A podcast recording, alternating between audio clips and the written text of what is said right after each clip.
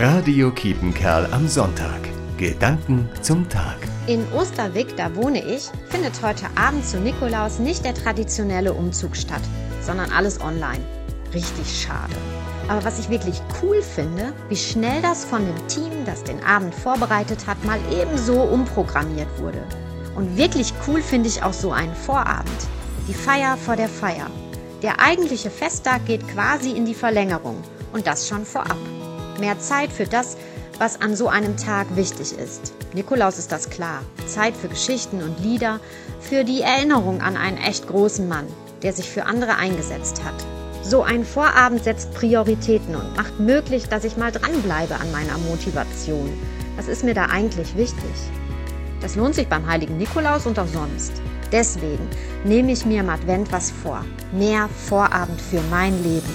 Platz für die guten Leute und guten Gedanken. Christiane Mussinghoff, Osterweg. Radio Kiepenkerl am Sonntag. Gedanken zum Tag.